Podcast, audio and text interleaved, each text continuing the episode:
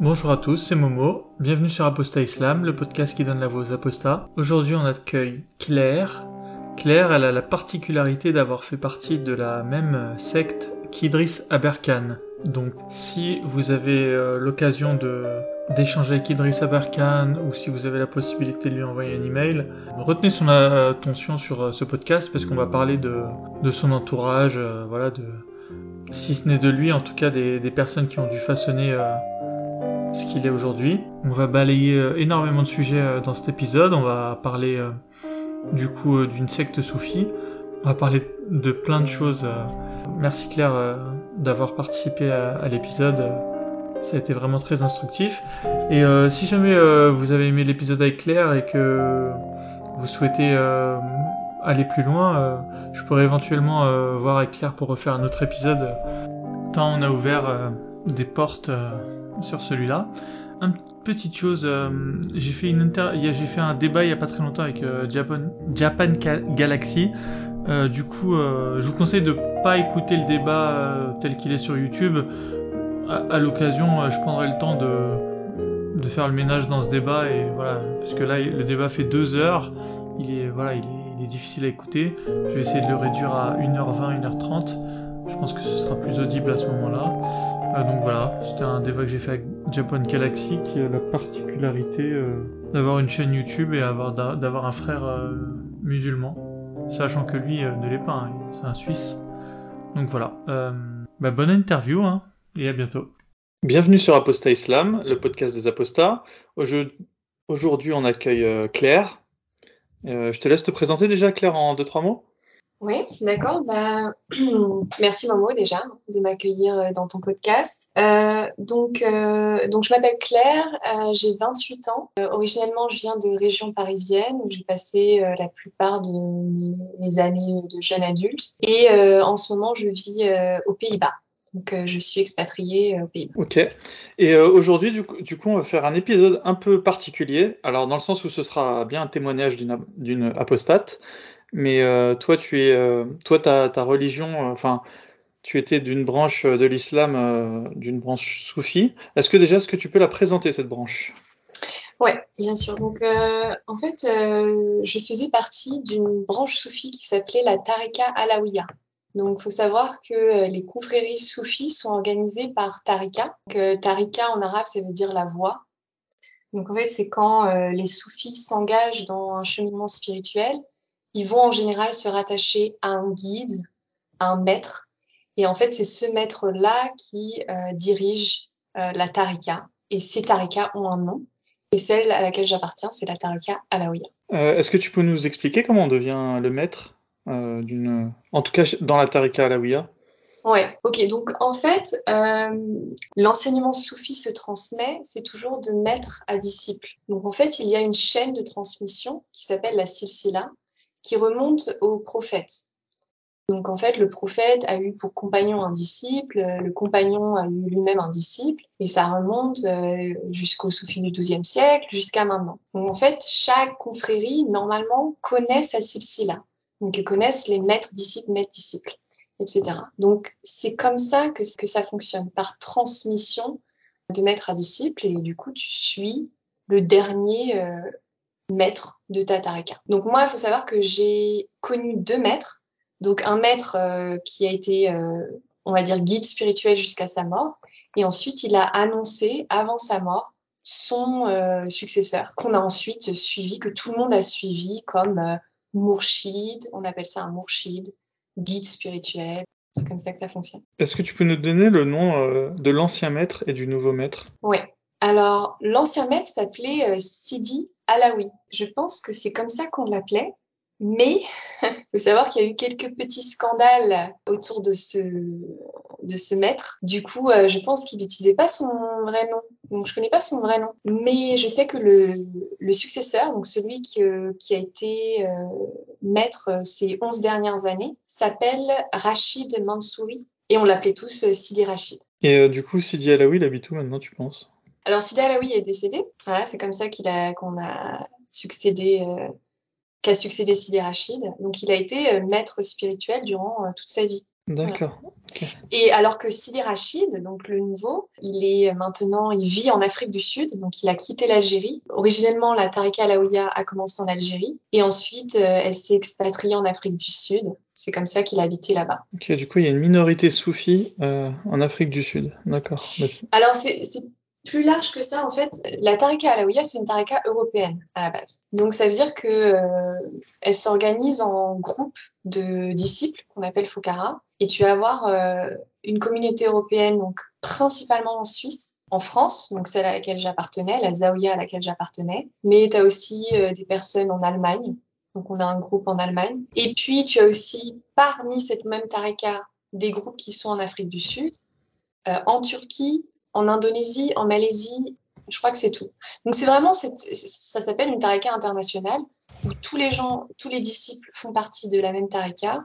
Euh, quelles sont les personnes les plus connues euh, de la tarika alawiya Les personnalités? Est-ce que tu en connais? Ouais, donc euh, il y a une personne assez connue, Idriss Aberkan, voilà, qui s'affilie à la tarika alawiya. Alors, il faut savoir que la tarika alawiya a plusieurs branches elle-même. Donc lui, Idriss Aberkan suit le shir euh, Bentounes qui est qui correspond à la scission entre le euh, c'est-à-dire que nous quand on a suivi Sidi Alaoui, il y a une sorte de guerre euh, enfin je sais pas de euh, de scission, il y a des personnes qui ont suivi le shir Bentounes et des personnes qui ont suivi le le Sidi Alaoui et nous on a suivi Sidi Alaoui et du coup, il y a eu deux tarikas alaouia, entre guillemets, qui se sont scindés en deux. Et du coup, Idriss Aberkan fait euh, partie de ces tarikas alaouia, mais c'est vraiment identique, dans le sens où ils ont les mêmes rites, ils ont les mêmes, euh, le même fonctionnement, la même organisation.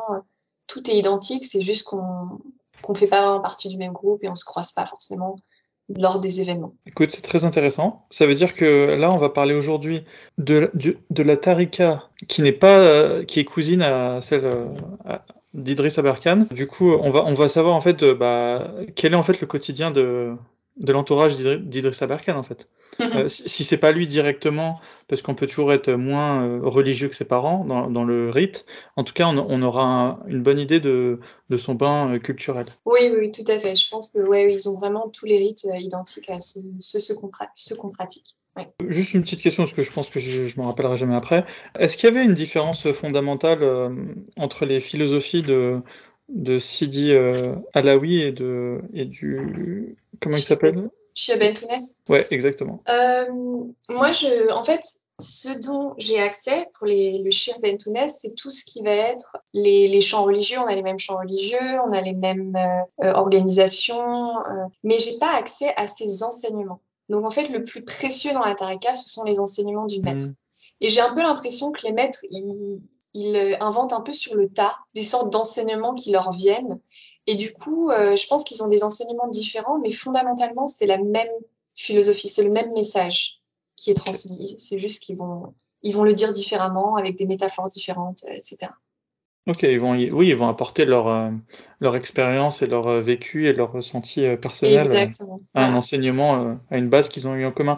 Est-ce qu'on sait au moins, est-ce que euh, Ben Tounès est plus progressiste ou plus conservateur que Alaoui, par exemple, juste pour avoir une, lequel est de gauche, lequel est de droite? Ah oui, je pense que en termes de philosophie, il doit, il doit, être assez similaire. La différence, c'est que le Shir Ben Tounès est beaucoup plus médiatisé. Donc la raison pour laquelle j'allais sur son site pour trouver euh, des chants religieux et des traductions, c'est parce que lui, il est présent sur Internet, euh, il médiatise un peu, euh, c'est un peu un business, j'ai envie de dire un peu un businessman dans le sens où euh, on retrouve pas mal de ses de vidéos, de ses majlis, de ses réunions, et réunions. Donc lui est beaucoup plus exposé que Sidi Alaoui. Et en fait, ce qu'on a découvert plus tard, c'est qu'en fait Sidi Alaoui a eu des scandales sexuels qui fait qu'il était obligé de se cacher. Donc voilà, bref. Donc en, Algérie, en fait, euh, il était connu. Donc il nous disait toujours, d'ailleurs dans, les enseignements, il nous disait toujours, il faut cacher la tarika, il faut cacher la tarika, il faut le dire à personne, c'est un trésor caché. Alors que le Shir Bentounes ne dit pas ça.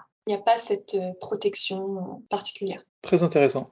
Au niveau euh, sexe, euh, le Shir Bentounes, tu penses qu'il est, il est, il est clean dans la mesure du possible? Je veux dire, il a jamais une, il s'est pas marié plusieurs fois. Enfin, tu vois ce que je veux dire euh Non, je pense qu'il est, de ce que j'ai vu, il a l'air clean. Euh, des fois, ils ont l'air sincères hein, dans leur, euh, mm. euh, dans leur approche. Euh, ce qui s'est passé dans Matareka, malheureusement, c'est qu'il y a eu des, des, problèmes de pédophilie, il y a eu des problèmes euh, voilà, de, assez graves, et je pense que ça, c'était un, un peu la faute à pas de chance. Il se trouve que le gourou de la secte, la secte euh, désolé, avait été abusé lui-même, ce qu'on a appris plus tard, et du coup, il, il répercutait ça sur euh, dans son dans sa confrérie. Mais c'est pas du tout quelque chose de fréquent dans les confréries soufis. Il n'y a pas de pédophilie dans les confréries soufis euh, et il n'y a pas spécialement de de problèmes sexuels. Enfin j'ai jamais entendu ça. C'est vraiment particulier à, à notre euh, confrérie malheureusement Malheureusement, mais malheureusement aussi, euh, aujourd'hui on n'aura qu'un seul son de cloche et c'est celui de toi qui, qui a fait partie de la. Tu vois, aujourd'hui on va pas analyser euh, les autres confréries soufis, on va vraiment se focaliser sur la tienne. Et ensuite, je laisserai aux auditeurs le soin de, d'écouter d'autres interviews. On a déjà eu à ce jour euh, deux autres soufis, donc qui font partie de deux autres tarikas du coup. Et, euh, et ensuite, eh ben, faites votre petite euh, cuisine et, et, faites une moyenne des trois, on va dire, et, et ça vous donnera déjà une tendance, parce que si tu veux, les histoires de pédophilie, on l'a déjà eu la dernière fois avec Imam Agnostic. Euh, et euh, il nous expliquait qu'en fait dans son dans sa madrasa, euh, il était euh, il était su et connu qu'il y avait des enfin des, des viols, que tout, tout, le monde fermait les yeux, mais du coup que bah, ce genre de comportement en fait crée un, un, rapport malsain entre les étudiants et leurs éducateurs et que même par la suite bah, les, les, étudiants, une fois devenus éducateurs, reproduisaient ce, ce schéma -hmm. sans fin. Donc voilà, c'est je dis pas que c'est systématique, hein, c'est pas ce que je veux dire. Par contre, euh, bah, j'ai l'impression que c'est un mode opératoire qui, qui se retrouve plus souvent que, je sais pas moi, que dans un club de foot, par exemple. Ouais, ouais, non, mais c'est vrai. Et maintenant que tu le dis, ça me fait penser à une chose. Il est dit, il y a une rumeur qui disait qu'en fait, euh, la manière de transmettre la connaissance, donc la connaissance, c'est le but ultime des soufis, hein, c'est d'arriver à la transcendance divine, ce serait à travers euh, l'acte homosexuel entre deux hommes. Et d'ailleurs, c'est ce qu'a utilisé, euh, mon sens spoilé, le maître spirituel actuel pour prendre avantage des, des, de jeunes hommes. Donc en fait, mais même depuis Platon, hein, Platon et Socrate suivent la même, on va dire, la même tendance philosophique qu'est la transcendance. Et il y a eu beaucoup de rumeurs qui disaient que euh, bah, Socrate, pour transmettre son enseignement, ça passait aussi par des actes sexuels des actes homosexuels. Donc il y a un peu cette idée que pour euh, arriver à la connaissance, il faudrait presque passer par là. Donc c'est un peu ces, ces bruits de couloir qu'on entend, mais c'est peut-être pour ça que c'est plus fréquent dans les dans les confréries soufis en fait. Et d'ailleurs, j'ai entendu que même au niveau du prophète il y avait un peu ces, ces, ces, cette tendance de, de, Après, je sais pas. En, en vrai, j'ai aucune base sur laquelle je me fonde, mais j'ai juste entendu que voilà, même peut-être même entre le prophète et ses compagnons, il y aurait pu y avoir ce type de, de transmission. Donc, euh, je sais pas d'où ça vient. Ça, c'est une rumeur que tu as connue après avoir apostasié ou avant? Bien après. Ok. Euh, sinon, pour Socrate, euh, il avait bien un, un amant, euh, c'était Alcibiade, et c'était un, un jeune éphèbe, euh, voilà, c'était le beau gosse de l'époque. Et puis voilà, et c'est un homme qui a ensuite fait une carrière militaire, euh, mais bon, qui a, qui a beaucoup euh, foiré. Il a même fait quelques tours chez les Perses avant de revenir encore une fois à Athènes. Et enfin, il a, il, voilà, donc ça a été un personnage important, en tout cas, de l'Athènes du 5e siècle.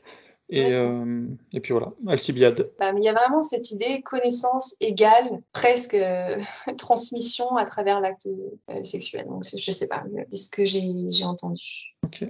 Non, mais on creuse, on ouvre des pistes, mmh. chacun ensuite fait son idée. D'accord, bon, bah maintenant, est-ce qu'on peut commencer bah, dans l'ordre chronologique Est-ce que tu peux nous parler de, de ton enfance? Alors, donc, je viens d'une petite ville de région parisienne, euh, d'une famille algérienne assez pratiquante, disons pratiquante modérée. Donc, ils m'ont donné un prénom français à la naissance euh, par choix, parce qu'en fait, c'était un moment où euh, mon père avait vécu une grande période de chômage et il était persuadé que c'était à cause de son nom.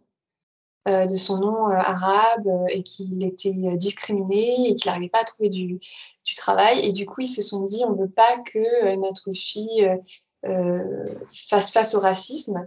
Donc, on va lui donner un prénom français, mais à la maison, on va l'appeler avec un prénom musulman. Donc, c'était vraiment ça l'idée. Donc voilà, famille algérienne kabyle, d'origine kabyle, où on avait vraiment tous les rites musulmans. on faisait le ramadan, prière à partir de 7 ans, on mangeait halal, on faisait les, fêtes, l'Aïd, Molo, tout. On s'habillait, enfin j'avais des restrictions dans la manière où je m'habillais, pas de vernis enfin vraiment tout le classique, le package de la famille musulmane modérée. Euh, avec comme euh, petite spécificité qu'on faisait partie d'une confrérie soufie. Donc ça, ça changeait un peu, on va dire, notre euh, perception de la religion, qui était un peu moins appuyée sur le dogme, mais un peu plus sur la partie ésotérique, sur la partie travail sur soi, partie développement personnel, etc. Donc c'était moins strict, on va dire, qu'une famille un peu, on va dire, à tendance salafiste, il y avait beaucoup de débats dans ma famille, par exemple. C'est pour ça que je dis que c'était assez modéré, tout en étant pratiquant. Nous, chez nous, par exemple, il n'y avait pas de débat, tu vois. C'était une famille euh... ouais. salafiste dans les règles de l'art. Oui, c'est ça, parce que plusieurs fois, euh, en grandissant, du coup, j'ai pas mal questionné la religion et, et, je me rappelle que plusieurs fois, ma mère m'a dit, écoute, euh, ce que tu me dis, c'est ça fait sens, euh, je vois ce que tu veux dire, je n'ai pas de réponse pour le moment. il y a vraiment des discussions comme ça où je me suis dit, bon, voilà, ça réfléchit. Et euh, elle me disait aussi, il faut, je, je n'ai pas la réponse maintenant, mais il faut avoir confiance en sa foi. Donc, il y a une sagesse divine. Voilà, ça fait, c'est pour ça qu'on est, qu'on est dans l'islam.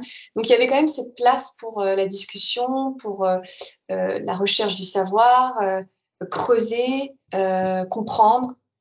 voilà. Et, et, mes parents étaient quand même assez éduqués. Ils, ont, ils étaient vraiment dans la partie philosophique de l'islam, profondeur de l'islam. Voilà, c'était, c'était pas fermé au départ. Il y a quoi comme genre de questionnement qu'elle pouvait avoir ta mère? Ça a été beaucoup euh, quand on a commencé à, moi et mon frère, à avoir euh, les relations hommes-femmes. Parce qu'en fait, euh, mon frère très tôt a voulu avoir des copines. Il, euh, voulait pas se marier. Ma mère le trouvait très jeune pour se marier. Donc il y a eu beaucoup cette, ces questionnements. Est-ce que je laisse un jeune homme complètement en adolescence, dans, enfin voilà, avec ses hormones, etc., Enfin, est-ce que je le, voilà, je l'empêche toute relation ou est-ce que je le force à se marier?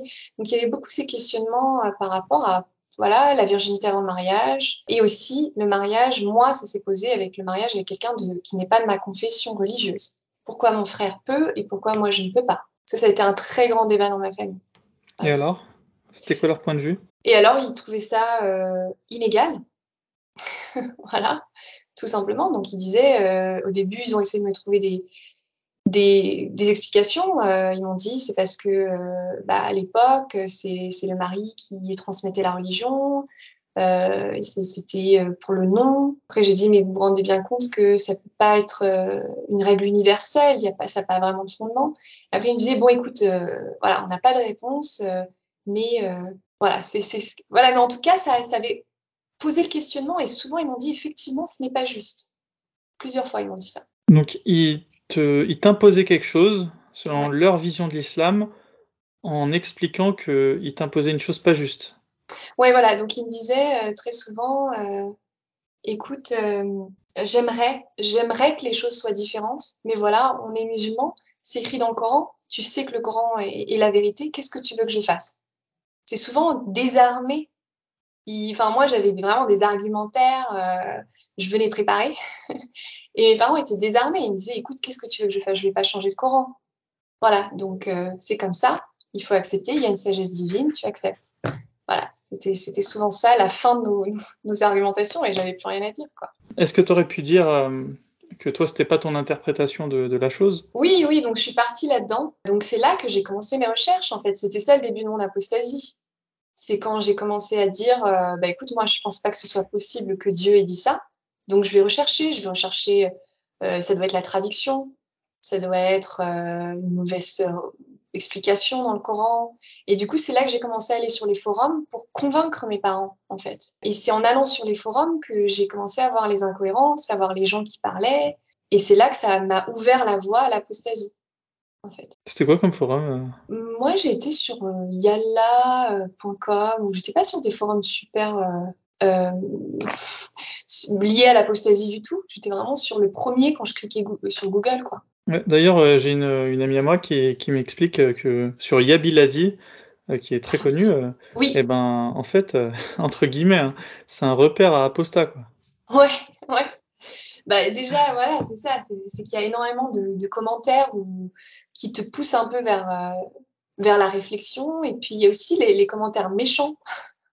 Quand on dit tu vas aller en enfer, ou les, les commentaires non argumentés je trouve que c'est ça qui te pousse le plus vers l'apostasie. Quand tu as les gens qui te disent tu vas brûler en enfer pour ce que tu as dit. Pour moi, ça c'était ça qui me qui presque m'a conduit vers l'apostasie. Donc ouais. la, bêtise et la méchanceté. Ouais ouais, c'est ça. C'était les réponses bêtes euh, non argumentées. Je me suis dit bon, c'est d'accord. c'est ouais, c'est ça qui m'avait euh, qui m'a poussé euh, à me questionner. J'ai un cas de conscience du coup. Est-ce qu'un apostat qui irait sur Yabiladi en disant qu'il est salafiste et en faisant des commentaires bêtes et méchants, est-ce que c'est une bonne chose ou une mauvaise chose? Ouais, ça dépend. Moi, je pense que l'apostasie, c'est le plus beau cadeau que tu puisses faire à un musulman, euh, entre guillemets, endoctriné. Donc, pour moi, euh, c'est une bonne chose. Parce que l'objectif est quand même bénéfique pour la société. Et c'est mon avis. C'est vrai que ça peut être un cas de conscience. C'est genre. Et du coup, alors, euh, c'était quoi la religiosité du coup euh, de ton. T'as as un seul frère du coup? Non, j'ai deux frères. J'ai euh, un grand frère. Donc, tu nous parler d'eux? De la manière dont ils ouais, ouais, s'appréhendaient. Bah, voilà. Ouais, ouais, parce que c'est intéressant. La religion. Ils n'ont pas, du tout, ils ont pas du tout eu la même. la même expérience de la religion que moi. Donc j'ai un grand frère de deux ans plus, plus grand que moi et j'ai un petit frère huit ans plus petit que moi. Les deux ne sont pas dans l'islam. Mais ils n'ont pas apostasié. Ils n'ont jamais vraiment adhéré. Quand je parle à mon frère, il me dit non mais moi euh, très tôt, mais je pense que c'est plus par rapport à la, à, la tarika. Très tôt, je me suis dit c'est qui ce, ce gourou, c'est qui ce mec, pourquoi on fait ça? Et en fait, le fait d'avoir été dans une tarika un peu un peu bizarre, un peu ésotérique, comme lui, il n'avait pas cette euh, appétence pour euh, la spiritualité, etc. Très vite, il, il, a mis de la distance et en fait, mon grand frère, il a jamais été vraiment dans la religion. Il a jamais cru. Peut-être qu'il a cru en Dieu à un moment, mais je peux pas dire qu'il a apostasié. Il a juste euh, suivi sa route en non musulman. Voilà. Donc ça, ça a été pour mon grand frère. Et mon petit frère, euh, surprise, surtout que moi j'ai appris il a, il a dit à mes parents qu'il ne croyait pas en Dieu et qu'il était athée. moi, je l'ai appris quand j'étais encore musulmane, donc j'étais très très surprise. Je sais pas. Il a réfléchi, il a dit non, moi je crois pas trop à tout ça, ça fait pas sens. Euh, euh voilà. Et du coup, euh, athée. C'était quoi ta réaction d'abord? Et ensuite on parlera de celle de tes parents quand tu as appris ça Sachant qu'on parle de la Claire musulmane il y a quelques années. Hein. Donc une autre personne d'ailleurs. Ouais, ouais, non, j'étais vraiment à fond. Et puis, euh, mais quand même, c'était donc je l'ai appris il y a à peu près deux ans. Euh, parce qu'en fait, mon petit frère était chez mes parents et mes parents sont rentrés pendant le ramadan. Il s'est caché derrière la porte, il, il mâchait un petit, euh, un petit gâteau. Mes parents ont dit Qu'est-ce que tu fais? C'est le ramadan. Il a dit euh, Je ne crois pas en cette religion, je suis athée. voilà l'épisode, l'épisode euh, de drame. Donc ensuite, ma mère m'appelle en pleurant, en disant voilà ce qui s'est passé. Et du coup, ça a été un peu choc. Euh, moi, en fait, c'était il y a deux, ah, disons deux, trois ans. J'étais déjà dans une religion très apaisée, très universaliste. Euh, euh, il y a une religion, mais on pourrait avoir une autre religion. Et puis, de toute façon, si on fait notre cheminement, on arrivera forcément à la vérité à un moment. Donc en fait, moi, quand il m'a dit ça, j'ai dit, bah d'accord, bah continue ta réflexion, continue de réfléchir. Et de toute façon, si tu évolues en, être humain euh, bien, enfin si tu évolues bien, tu reviendras forcément à, l'unité de Dieu. Donc en fait, moi, je l'ai pris super bien. Je lui ai dit, ok, c'est bien, tu réfléchis, continue. Je pense que tu vas revenir, que tu vas revenir à Dieu. Voilà. Mais euh, tu pensais à quoi ensuite, euh, une fois la porte fermée, et toi dans ta tête? Ah non, non, non, mais c'est ce que je pensais vraiment. T'étais sincère? Ouais. Je J'étais pas du tout inquiète. Faut savoir aussi que nous, on n'a jamais été élevés dans la peur de l'enfer. Moi, l'enfer, je l'ai connu euh, très très tard. Et ça, c'est lié au soufisme. En fait, le soufisme ne te, ne te parle jamais de l'enfer. Il te parle euh, de, pour, je pense pour les soufis, en tout cas pour notre confrérie, euh, l'enfer est un état intérieur c'est quand tu es pris par tes passions, le feu de la colère. Voilà, c'est pas du tout euh, un endroit où tu vas damner pour l'éternité. Donc en fait, moi, euh, j'ai connu l'enfer quand j'ai commencé à lire le Coran. J'ai dit mais qu'est-ce que qu'est-ce qu'il raconte là? Qu'est-ce qui se passe? Donc voilà, j'avais une idée. Ouais, il y a paradis, enfer, mais j'ai jamais été élevée dans la peur de l'enfer.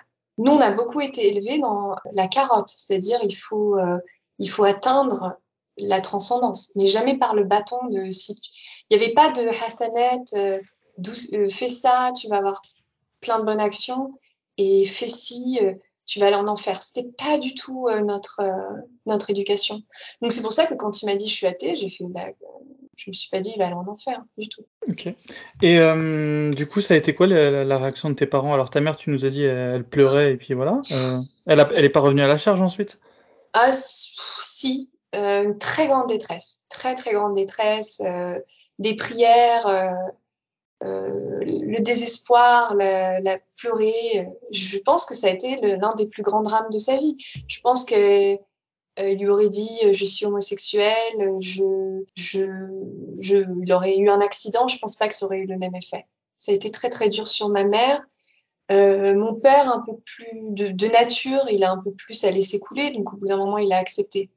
Donc bien sûr qu'elle est revenue à la charge, elle le faisait culpabiliser, elle l'a forcé à faire le ramadan. Voilà, il y a quand même eu ce type de pression. Et puis à un moment, euh, quand il est majeur, euh, voilà, elle pouvait plus rien faire, elle a dû accepter.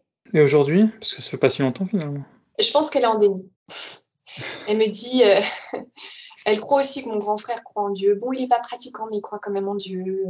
Elle me dit, mon petit frère, euh, il a, il a quand même en lui cette perception du divin. Donc elle est, elle est en complet déni pour, pour pouvoir pour pouvoir continuer à les aimer, pour pouvoir continuer à.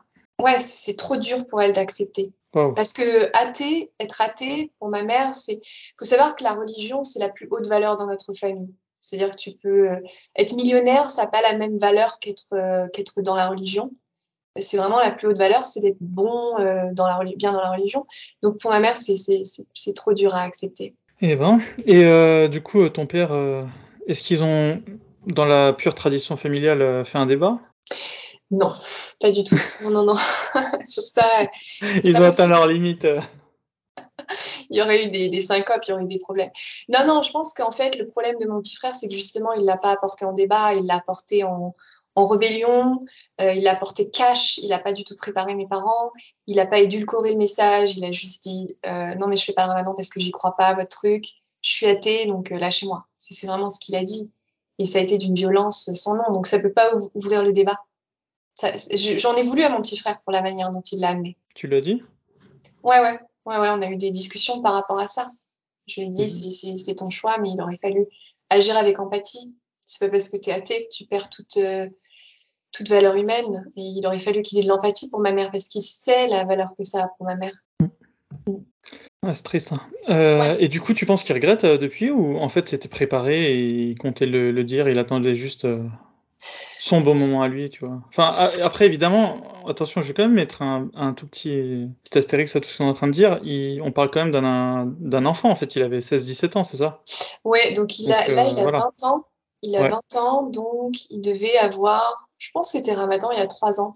Il avait 17 ans. Ouais, non, donc euh, voilà, il y, a un contexte quand même. Il était, il était jeune, il, c'était le ramadan, il était énervé, enfin voilà quoi. Je pense que d'ici 2-3 ans, il, il aura forcément une autre vision de. Voilà, mais est-ce que quand même il avait préparé son coup ou c'est vraiment sorti du cœur euh? Non, non, ouais, c'est vraiment pris sur le fait. Pris sur le fait de manger pendant le ramadan, il avait rien préparé et il avait pas. Non, non, il avait. Je pense pas qu'il avait l'intention de le dire. Ok on a eu un autre euh, témoin euh, qui, a, fait exactement la même chose. Donc, euh, franchement, là, j'en profite à tous les auditeurs. si vos parents ne savent pas, essayez déjà de savoir de quelle manière vous allez leur annoncer et n'essayez pas d'être dans le déni de, ce jour qui va arriver de toute manière. Donc, donc voilà. Et, puis là, nous, on vous conseille, en tout cas, je pense, tu es d'accord avec moi, Claire, pour dire que bah, il faut essayer quand même d'y de, d'y mettre les formes. Ouais, tout à fait. Mais moi, je suis Si tu as un peu de considération pour tes parents, quoi. Ouais, c'est ça. bon, moi, je suis encore dans le déni de jamais leur dire. Je ne peux pas être la dernière personne à, à briser. Euh, parce que là, je, serais, je suis vraiment la dernière personne sur laquelle ils font tout, tout, leur espoir religieux. Puisque mes deux frères ont, ont quitté la religion, donc tout, tout est sur moi, là. Ouais, enfin après t'es pas Jésus hein, non plus. Hein, ouais, c'est vrai. Euh, mais, bon, euh, non mais euh, je pense que si, mets, si tu mets les formes, t'auras au moins rempli ta part du. du... Ou alors cette fois-ci, essayer d'avoir une vraie discussion en amont. Enfin, je sais pas, tu vois. Ouais. En tout cas, c'est sûr que ça va être compliqué. En tout cas, c'est le conseil que je donne toujours. Euh, prends ton temps. Voilà. Au moins. Voilà, c'est ça. Prépare tu, tu, pourras pas regretter au moins de ne pas avoir préparé la chose. Tu vois. Lui, au moins, ton frère, il pourra dire ce qu'il veut, mais bah, malheureusement, il a pas pris son temps et, et, ça, il le regrettera, tu vois. Et sinon, le grand frère alors? Bah, le grand frère, euh, du coup, euh, lui pareil, pas trop de pincettes. Euh, il dit euh, vos trucs, ça m'intéresse pas. Euh, surtout qu'il est très, il est très dans l'efficacité, mon frère. Il est très ambitieux. Il a des objectifs professionnels. du coup, il dit bon, écoutez, vos, petits trucs ésotériques, religieux, tout ça, ça, vous êtes bien gentil, ça m'intéresse pas. J'ai des choses à faire. Il invite mes parents. Il laisse le vin dans la cave à vin. Voilà, c'est le tact de mon frère. Je lui dis quand même, t'aurais pu cacher le vin ne, ne l'aimez pas parce qu'ils sont dans le déni mes parents. Donc voilà, donc voilà, c'est tout son frigo, t'as un petit euh, un petit Erta euh, porc euh, voilà, pas de respect. Oh, ok. Mais en vrai, toi, tu vas leur annoncer. en fait, ça, ça, ça va peut-être passer comme une lettre à la poste. Hein. ouais, ouais, je pense, parce que moi, mettrais tellement les formes que je pense qu'ils ont, ils ont tout eu, mes parents. Malheureusement, enfin, ça me fait vraiment, ça me fait vraiment la peine parce qu'ils ont tellement souffert de justement tous ces épisodes de déception que, ouais, ils ont beaucoup souffert de tout ça. Ouais. Après, euh, attention, hein, moi je rigole de la situation. Hein. Après, je sais que derrière il y a des humains qui souffrent, mais bon, euh, voilà, on parlerait d'hindou ou de je sais pas quoi, je suis sûr que tes parents seraient les premiers à rigoler, quoi. Ouais, ouais, ouais, c'est clair. Donc euh, voilà, il faut, faut prendre un peu de recul.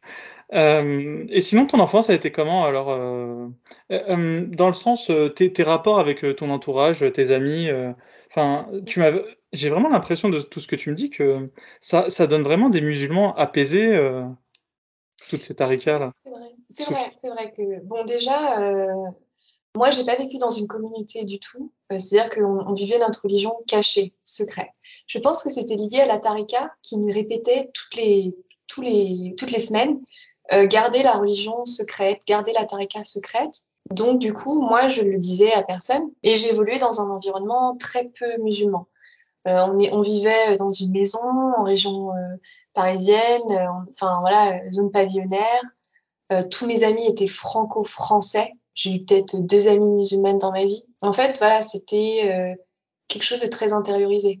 Et d'ailleurs, j'ai développé euh, un complexe où je disais, j'avais honte de dire ma religion pendant très longtemps. Donc, euh, je faisais le ramadan, je l'ai jamais dit. Voilà, j'étais vraiment dans le côté inassumé. Enfin, ça, c'est le côté un peu pervers de tout ça, c'est que j'ai tellement été dans un environnement français, francisé, où il fallait cacher sa religion que j'en ai fait trop et je le disais plus. C'était quoi ta vision des musulmans à l'époque? Ouais, c'est une bonne question. Je me sentais différente, très différente des musulmans. Parce que, euh, pourquoi? Parce que déjà, ils avaient un islam islam, moi j'avais un islam soufi. Donc eux, ils étaient très sur les dogmes. Moi, j'étais plus dans la spiritualité et tout. Donc, t'as l'impression que t'es euh, genre que t'as compris euh, le sens caché, alors que pauvres musulmans sont toujours dans le dogme, alors qu'on était encore plus perchés que, que les musulmans. C'est ça le, qui est marrant, mais bon. Euh, voilà, donc ouais, non, j'ai toujours une vision qu'ils étaient différents, qu'ils ils pratiquaient la religion de manière euh, voilà, dogmatique. Je me sentais pas faisant partie de cette communauté. Mais j'avais pas une mauvaise image, pas forcément une mauvaise image. Est-ce que tu les prenais un peu genre comme euh, les prolétaires par rapport aux, aux, aux grands bourgeois? Ouais, ouais, non, c'est terrible à dire, mais c'était un peu ça. Mais c'est vraiment la Tarika qui nous disait ça. Parce qu'elle mettait vraiment au-dessus. Enfin, il disait que, voilà, au-dessus, il y avait la connaissance spirituelle, ésotérique de l'islam. Et après, tu avais euh, pauvres gueux qui n'ont pas le secret euh, de la Tarika, tu vois. Et en fait, à force de trabacher ça, toi, petite, moi, j'avais quoi? J'étais jeune. Bah, tu, tu te dis ça, quoi. Quand tu vois des musulmans, tu te dis, ah ouais, les pauvres, ils n'ont pas le secret. Euh. Donc ouais, c'est un peu ça l'image que j'en avais. Si, si tu avais euh, un enfant, enfin, comment ils s'y prennent en fait Parce qu'ils te le disent pas de cette manière, du coup. Euh, est-ce qu'ils ont des métaphores bah, Si toi, tu étais prof de, je sais pas, bah, d'islam dans une, association et, et, tu devais leur expliquer bah, ce genre de choses, leur faire sentir la différence, tu t'y prendrais comment avec les enfants de, de l'audience? Ouais, c'est une bonne question. Donc effectivement, il y a énormément de, de, métaphores. Donc en fait, euh, on, se réunit tous les, tous les dimanches euh, avec les autres euh, membres de la confrérie et à la fin, tu as l'enseignement. Et en fait, pendant très longtemps, j'ai rien compris. Donc c'est en français, mais tu y vas toutes les semaines et tu comprends rien. Et en fait, je pense que c'est beaucoup en écoutant les conversations parce qu'il y a beaucoup de débats spirituels, philosophiques entre les différents membres. Du coup, toi, tu prends un petit peu tout ça et ma mère, euh, comme elle voulait vraiment euh, m'encourager à aimer cette euh, tarika, elle m'expliquait en rentrant de cette réunion tous les, de manière simple, tous les enseignements. Donc elle va me dire, tu sais, la religion c'est quelque chose d'intérieur, il faut travailler sur soi. Donc elle, m'expliquait comme ça pour me donner l'amour de la tarika, en fait. Ça marchait à ce moment-là? Oui, bah, ça a très bien marché puisque à partir du moment où j'ai commencé à comprendre un peu plus ce qu'elle me disait, j'ai été à fond. J'ai commencé à, à lire une quantité incroyable de livres sur le soufisme. Je suis vraiment rentrée et c'est devenu ma, ma, passion. Donc je pense que oui, ça marchait, ça, ça, a développé en moi cette euh, recherche spirituelle.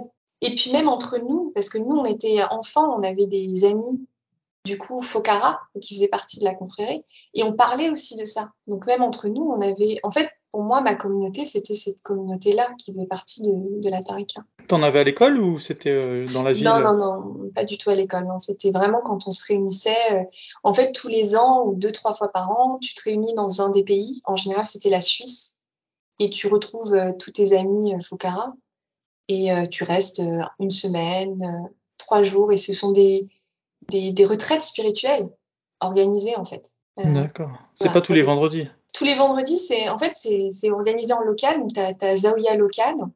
Et puis après, tu as les Irtifel où c'est mondial. Tu as les Siaha qui sont régionales. Donc tu as toute une organisation. Euh, nous, on allait donc tous les euh, dimanches, on allait au local. Deux à trois fois par an, on allait à la Siaha qui était euh, régionale. Donc c'était en Suisse, en Allemagne, enfin dans en Europe. Et ensuite, une fois par an, on allait dans l'international. Et là, on allait à Bali, on allait en Afrique du Sud. Là, c'était des super voyages. Oh, ça fait rêver. Euh, ouais, non, ouais. on n'avait pas tout ça. On avait Château Chinon, euh, pour ceux qui ont connu. Mais... non, nous, on a énormément voyagé. Et ça, c'est vraiment un avantage de la Taraka, c'est que on a voyagé dans le monde entier.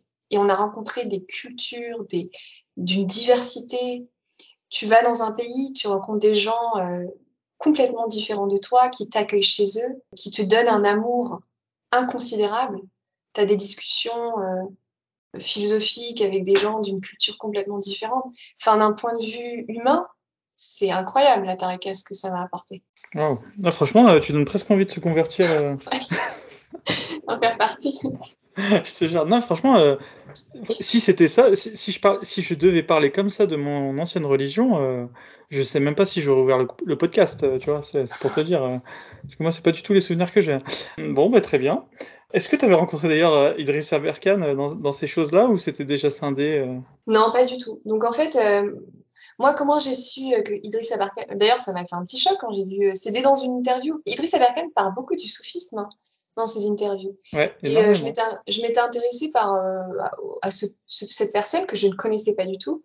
Et en fait, il a dit, euh, il a expliqué le soufisme. D'ailleurs, il explique super bien, mieux, beaucoup mieux que moi, parce qu'il sait très bien parler avec le Saberkan. Il explique la partie ésotérique de l'islam, le mysticisme.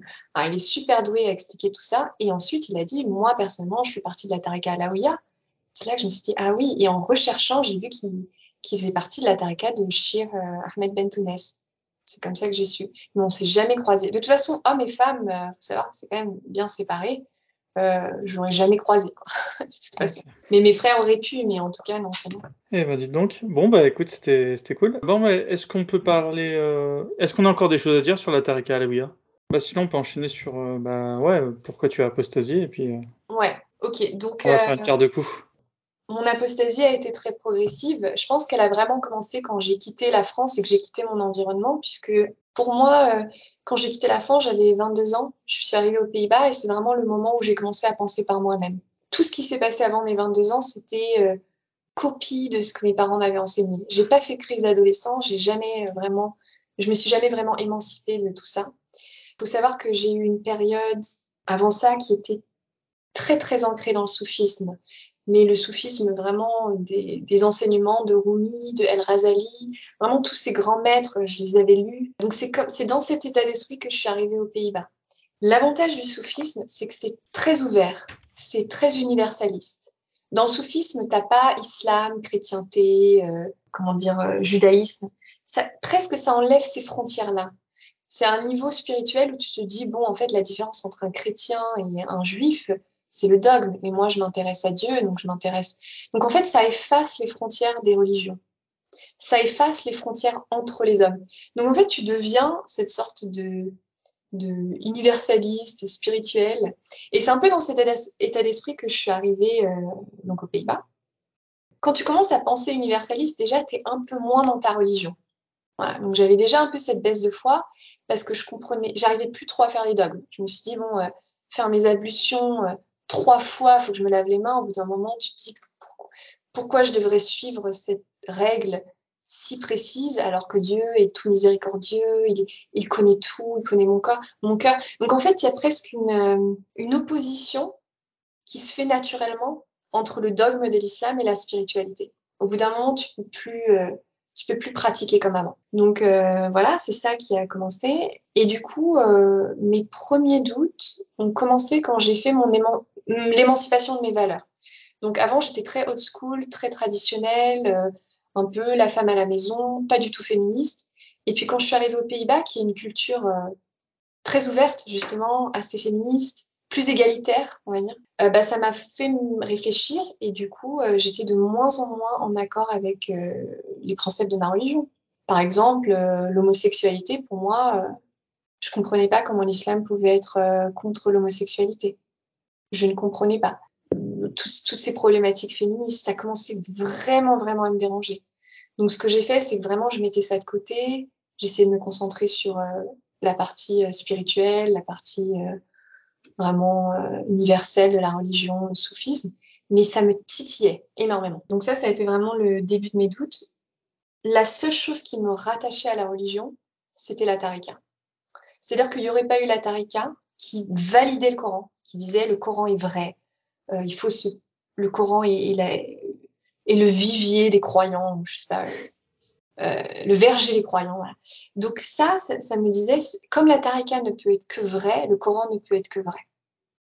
C'est pour ça que je n'ai pu apostasier que lorsque la tarika alaouia s'est effondrée. Ma tarika alaouia. Est-ce que euh, tu considérais les hadiths faux à ce moment-là? Parce que là, on est vraiment à la limite de l'apostasie. Donc... Ouais, bah en fait, euh, c'est pas que je l'ai considéré faux, c'est que je me suis dit, euh, j'ai pas la bonne. Euh, ça a été inventé, j'ai pas la. Ça, ça m'a été mal, mal rapporté. Donc oui, en fait, j'y croyais pas. Tout ok. Ok. Mais tu, tu alors, pour quand même pour, t'étais pas coraniste, mais tu te disais plutôt que c'était pas clair, on va dire. Ouais, c'est ça. Et puis tout ce qu'on me rapportait, j'y croyais pas. Quand on me disait, il y a un hadith qui dit ça, je dis d'accord, ok, mais j'y croyais pas. C'est-à-dire que la seule chose sur laquelle je pouvais me rattacher, parce que la Tarika disait que c'était vrai, c'était le Coran. Donc en fait, ouais, tout le reste, j'ai un peu balayé. D'ailleurs, euh, pour le voile, t'en pensais quoi? Euh, en, Le soufisme est un peu contre le voile. Parce que le, voile, c'est un, un, aspect ostentatoire euh, de ta religion. C'est hors sujet, en fait, pour le, pour le soufi. Parce que la religion est toute intérieure. C'est hors sujet, ça veut dire il faut pas le mettre ou faut... Ouais, ouais, nous, notre maître spirituel nous disait de pas mettre le voile. Ok, euh, très intéressant. Ok, super. Euh, du coup, euh, Adrien ouais, doit penser la même chose d'ailleurs. Ouais, bah ouais. S'il pense la même chose que son maître. Ouais, c'est ça. À moins qu'il n'a pas encore fait sa troisième branche. Hein, mais... ouais, je sais pas combien il y a de branches, mais ouais. En tout cas, nous, le, voile, enfin moi, quand je voyais quelqu'un de voilé, je me disais, voilà, encore pauvre gueux musulman qui n'a pas compris l'intériorité de l'islam. C'est ça que je me disais quand je voyais une femme voilée. Eh ben, super intéressant. En tout cas, ça montre que, tu vois, il n'est pas clair. Parce que, tu vois, tacitement, euh, je pense qu'ici, tout le monde sera, enfin, à part toi peut-être, mais moi, personnellement, je pensais qu'il était pour le voile. Après, peut-être pour des raisons peut-être plus édulcorées encore que celles qu'on écoute. Mais tu vois, le fait, euh, un musulman qui est contre le voile, du coup, on est d'accord, hein, ouais. euh, surtout quand tu es Idriss Amerkan et que tu ouvres ta bouche pour tout et n'importe quoi, ouais. euh, c'est quand même au moins, au minimum, euh, pas très honnête de ne pas l'avoir dit, quoi. Et puis en plus, ça aurait pu faire tu sais, ça aurait pu, il aurait pu faire un bel épisode euh, argumenté. Euh, mais tu vois, comme quoi, il n'est pas clair, hein, ce type. Hein. Ah oui, oui, ouais, moi aussi, j'ai un peu du mal avec, euh, avec ses, ses, ses, propos. Non, mais je je sais pas. Après, il est très médiatisé. Je pense qu'il doit faire attention à ce qu'il dit. Je sais pas, il a une communauté derrière lui. Donc... Mais en, en tout cas, euh, les soufis sont, ne sont pas en faveur du voile. En tout cas, ma compris. Ouais. Ouais, mais c'est de cela qu'on parle aujourd'hui. Hein. Euh, bon, ben alors cette fois-ci, c'est parti. Euh, Dis-nous ce qui s'est passé dans ta tarika. Voilà.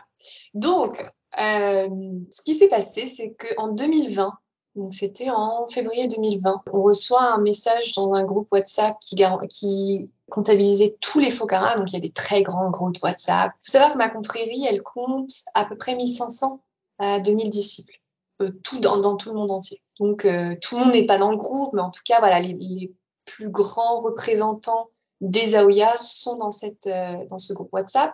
Et en fait, dans ce groupe, on apprend qu'il y a eu c'est un, c'est un message qui euh, s'adresse directement au soufi, euh, pardon, au maître soufi, Sidi Rachid, qui dit que euh, c'est une, euh, ordure, qu'il a fait des, choses horribles sexuellement, etc. Donc tout le monde est interloqué. Et ensuite, en fait, on apprend. donc mon père appelle directement la, le Fokara, donc le disciple qui a envoyé ce message, parce qu'il le connaît depuis des années. Il faut savoir que les Fokara, on les, ils, ils se connaissent depuis 20 ans. Donc ils ont créé des liens. Du coup, ils l'appellent et c'est là qu'on apprend que euh, le Rachid a exercé de son pouvoir pour avoir des actes homosexuels avec des jeunes hommes d'Afrique du Sud. Donc ce qui s'est passé, c'est que la femme de Sidi Rachid a euh, remarqué qu'il y avait énormément de visites de jeunes hommes. Aussi, elle entendait des, choses bizarres qui n'étaient pas des chants religieux. Ils s'en parlaient pendant des heures dans la chambre.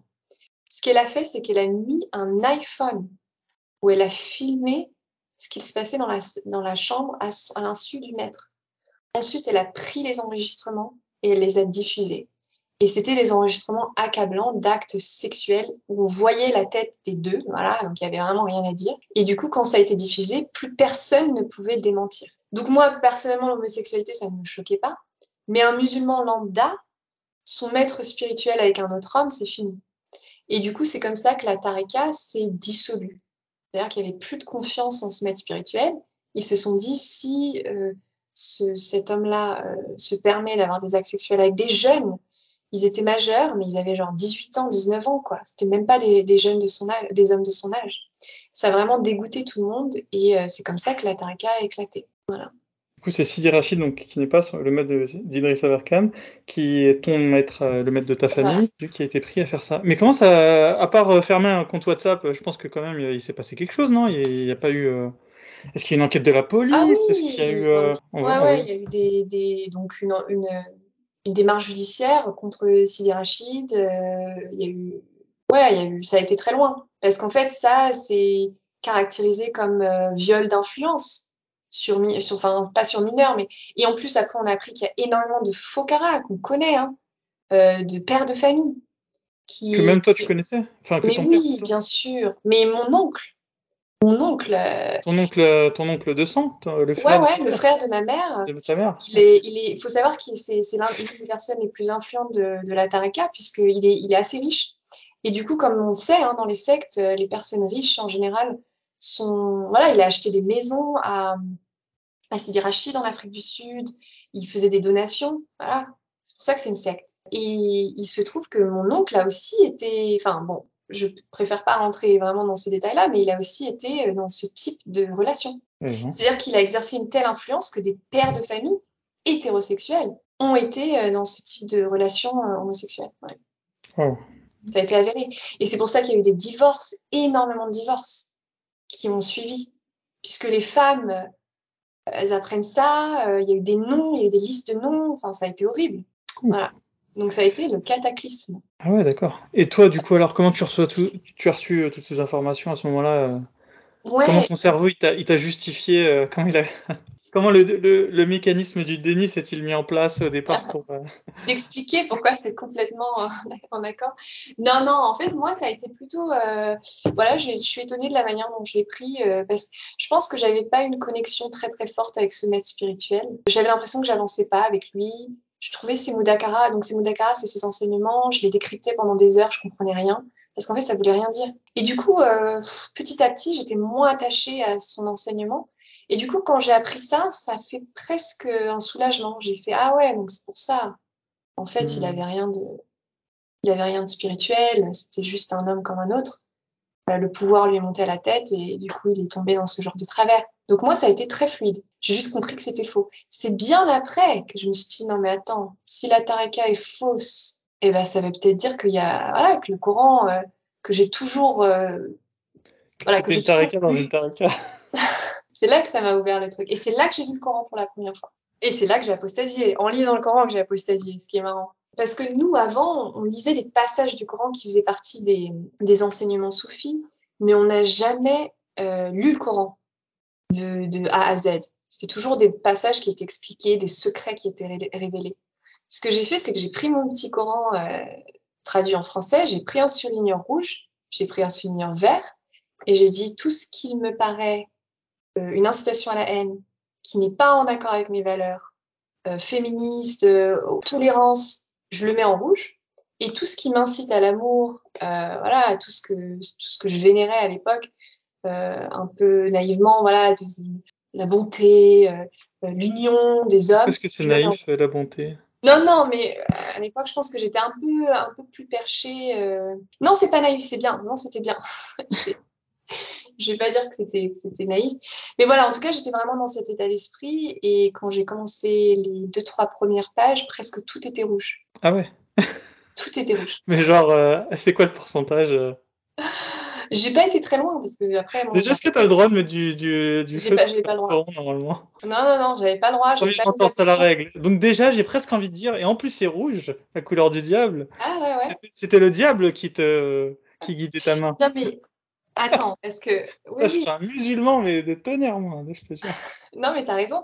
J'ai pris le Coran, j'avais pas mes ablutions, j'ai pris deux surligneurs, j'en avais rien à faire. J'étais dans un tel état de détresse que je me suis dit, c'est maintenant ou jamais. J'ai j'ai pris les, les, les, les surligneurs et j'étais mais vraiment à lire avec euh, vraiment euh, frénétiquement. Et après, j'ai dit, au bout d'un moment, j'en ai marre de surligner rouge. Ce que j'ai fait, c'est que j'ai dit, bon, ok, Dieu, t'es en train de me perdre là. Là, je suis, je suis plus là.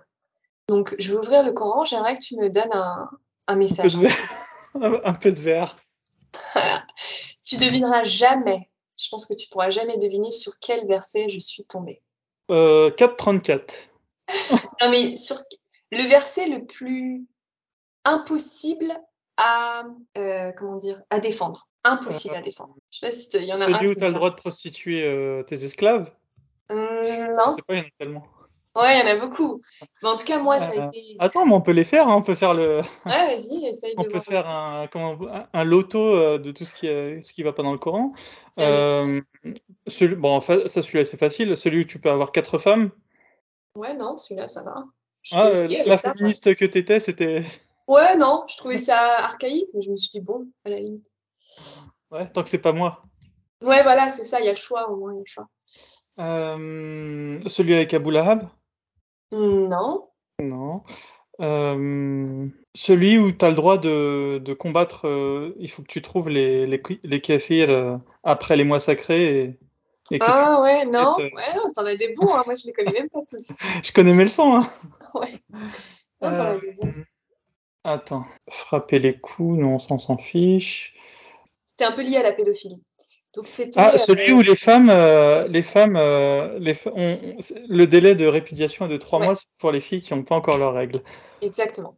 Boum! Si tu ouvres le Coran, c'est presque au milieu. Donc, je pense que bon, il y a. J'ai ouvert le Coran un peu au milieu, vers. J'ouvre le truc, je lis la page. Peut-être que j'ai tourné la page, je sais pas. Mais je tombe sur ce verset. Peut-être que le diable a guidé tes doigts. Ouais, non, mais c'est là que je me dis, franchement, c'est un dieu, il est vraiment farceur. Parce que c'était vraiment le verset qui m'a fait apostasier. Est-ce que t'as dit, t'es sérieux là? Ah ouais, j'étais vraiment dans une discussion avec Dieu, j'ai fait, ah ouais, là, d'accord. Donc, si, si t'existes, là, là, là, t'as le sens de l'humour. Voilà, c'était le choc. Et c'est là que, en fait, le moment où je me suis dit, un autre chose qui m'accrochait beaucoup au, au Coran, c'était euh, les miracles, les miracles du Coran. Ça, c'était vraiment quelque chose qui, m'accrochait où Le énormément. prophète euh, sépare la lune en deux? Ouais, voilà. Euh, non, pas ça. pas ça. Heureusement que je l'ai pas su, ça. Parce que là, je crois que c'est. Celui-là, je le trouvais super convaincant. Non, non, mais euh, c'était sur. euh, Et puis après, j'ai réfléchi, j'ai simplement réfléchi, en fait. Et je me suis dit, mais en fait, ces miracles-là sur l'embryon et tout, on avait des Égyptiens qui construisaient des pyramides. On ne sait même pas le faire aujourd'hui.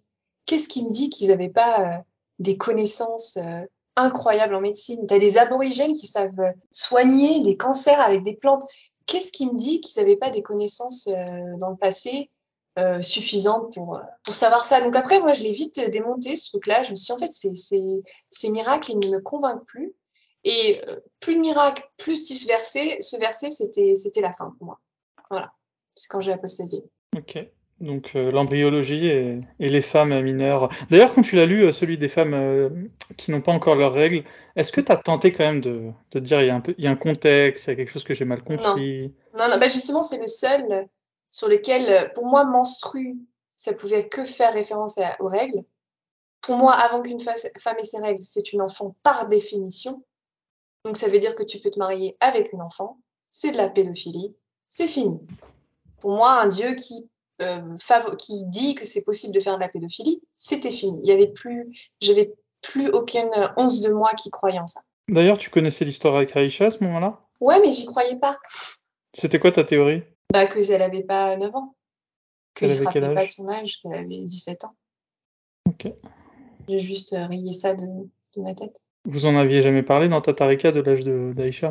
Non, bah justement, on évitait un peu tous les. Il faut savoir que dans Matarika, on avait beaucoup d'intellectuels euh, européens, donc des gens qui faisaient partie du gouvernement suisse, des chercheurs, euh, des écrivains. Donc, tu, tu pouvais pas trop euh, te permettre de dire des aberrations, en fait, puisque c'était des, des, gens qui réfléchissaient énormément, qui avaient fait pas mal de, comment dire, de recherches ésotériques auparavant. T'as des gens qui étaient dans la tarika qui sont devenus moines bouddhistes. Donc, tu vois, c'est un peu ces chercheurs euh, ésotériques, euh, tu vois, qui cherchent une vérité, qui se retrouvaient dans cette tarika. Et du coup, tu pouvais pas te permettre de dire des aberrations, puisque euh, sinon, ils perdaient trop de gens. Donc, c'est pour ça que c'était assez recherché, hein, les, les, les Mudakara, les enseignements, ils étaient forts. Hein.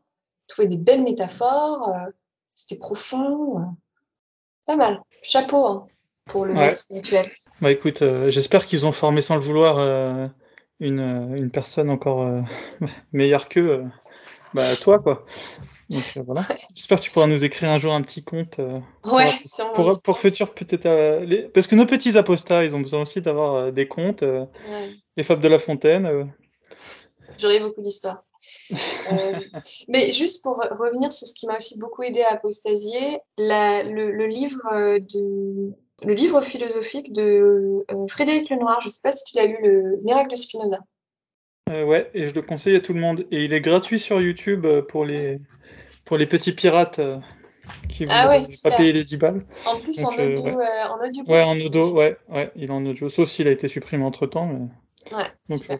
En plus, en audio, je crois qu'il dure que 3 heures. Donc, moi, ah je l'ai ouais, lu euh, comme un galérien, mais je l'avais trouvé très bien. Franchement, c'est un de ses meilleurs livres. D'ailleurs, euh, ouais, on va faire un petit apporté. En général, je suis pas un gros fan de Frédéric Lenoir. Je trouve ça, que je trouve c'est un peu trop. Comment je pourrais dire? C'est un peu cuculapraline euh, ouais. écrit. Et, et en... bon, après, tu vas me dire pourquoi est-ce que tu en as lu plusieurs de ces livres? Bah, Parce qu'en fait, c'est, ça se lit bien en fait. C'est assez facile à lire. Donc, en fait, t'es jamais vraiment déçu en fait. Mais euh, bizarrement, euh, bah, le miracle Spinoza, mais en fait, c'est pas vraiment une histoire, ça. Il, il parle de la philosophie de Spinoza, et bah, justement, bah, comme il sait bien écrire, euh, bah, c'est super intéressant, quoi. Ouais, il l'a très bien écrit. ouais. Mais ouais, c'est vrai. Bah, tu sais, quand je te disais naïvement, bah, c'est ça que je voulais dire. J'étais très cucul à praline.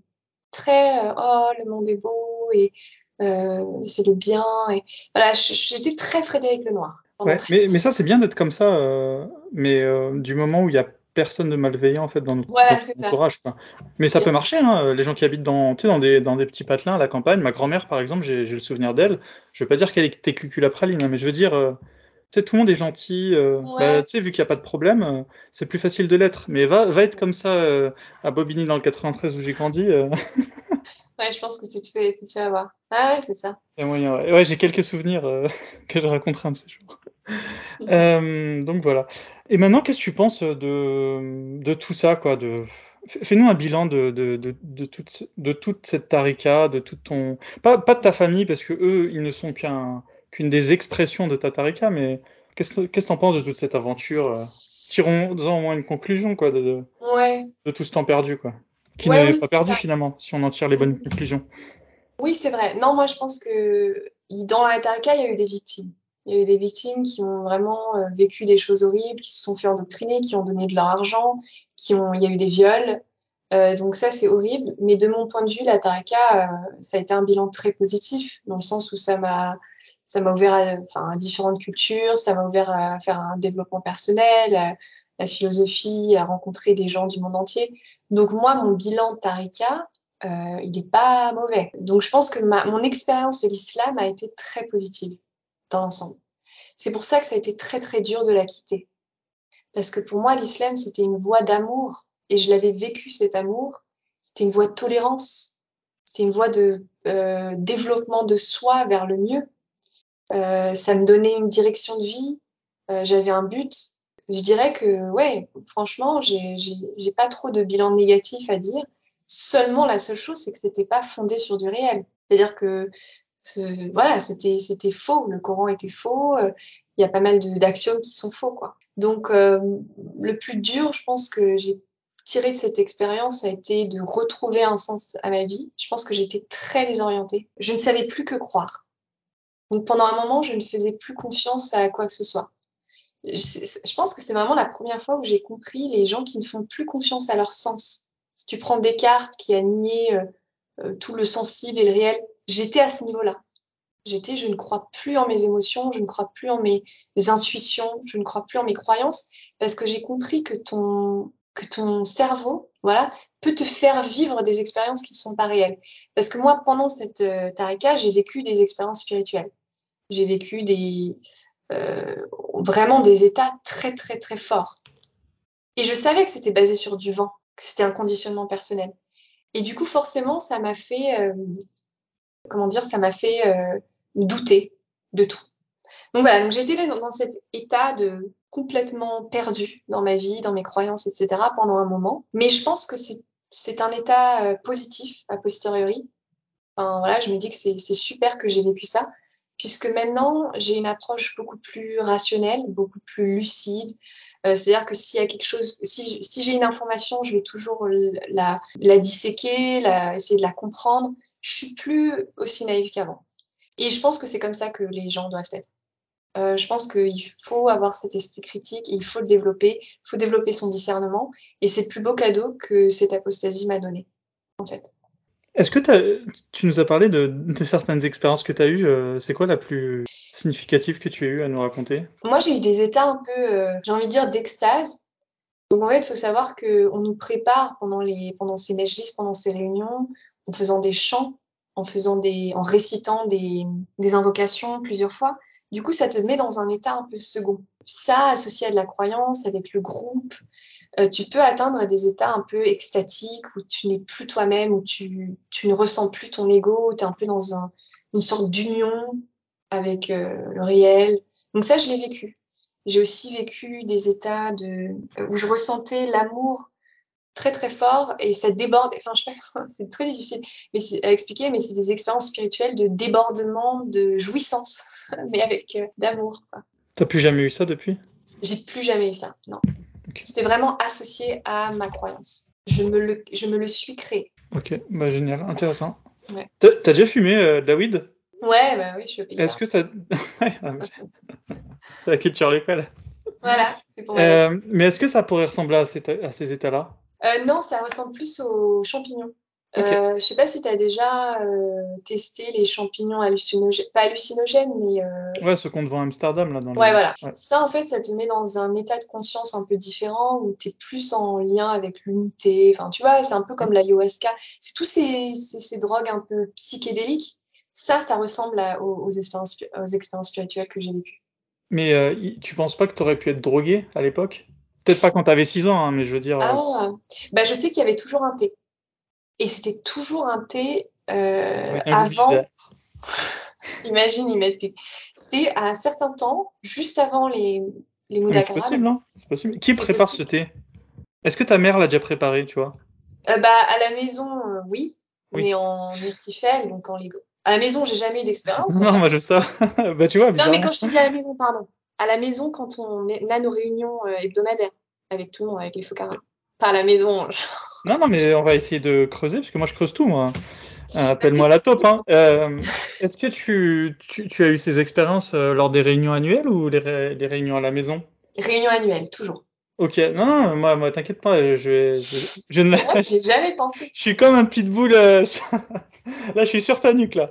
Ah ouais Est-ce que ce, ces états de transe, tu, as eu, tu les as eu à la réunion annuelle Est-ce que tu, tu les as déjà eu juste à la toute simple réunion, celle que tu as à la maison? Non, jamais. Tentais si bien que tu aurais tenté de faire les mêmes euh, invocations, je te parle. Non, non, parce qu'en fait, il y, y, a un côté. On se disait que justement, le principe de l'Irtifel, c'est qu'il y a un aura, il y a quelque chose. Donc non, j'ai toujours eu ça en Irtifel. Ok. Euh, Irtifel, pardon, c'est les, les réunions annuelles. Non, intéressant. Eh ben moi, je te, te mets au défi de réussir à choper une, une dose de, de, de thé de cette réunion Ouais. et de la faire analyser. Mais ça, ce sera quand Apostat Islam euh, deviendra une, une organisation euh, multinationale qui aura dépassé son créateur et qui se permettra de, de mener des actions. euh, Et des enquêtes. euh, je, ouais. je te jure. Mais voilà, il faut pas trop. Tu sais, moi, depuis que j'ai apostasié, tout est possible hein, dans ma tête. Ouais, hein, moi aussi, donc je, je ne me ferme plus à aucune.